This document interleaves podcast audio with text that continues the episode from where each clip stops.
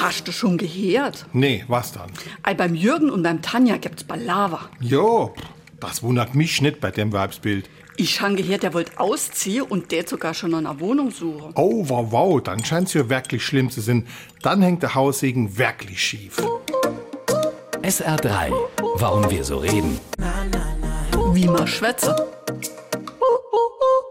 Grüß Gott, tritt ein, bring Glück herein. So lautet ein typischer Haussegensspruch aus der Zeit um 1900.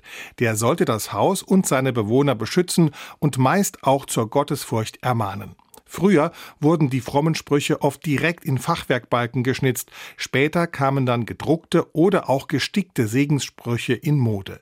Schief steht in vielen Redensarten für etwas Negatives, beispielsweise bei Ich glaub, da ist etwas schief gelaufen. Der Do ist auf die Schiefbahn gerot. Du bist wohl schief gewickelt. Wenn es in den vier Wänden hoch herging und vielleicht auch mal das ein oder andere Geschirrstück mit Karacho an die Wand flog, dann konnte es also sein, dass der Haussegen, egal ob gestickt oder gemalt, schief hing. Schöner kann man das nüchterne Wort Partnerschaftskonflikt eigentlich nicht beschreiben. SR3.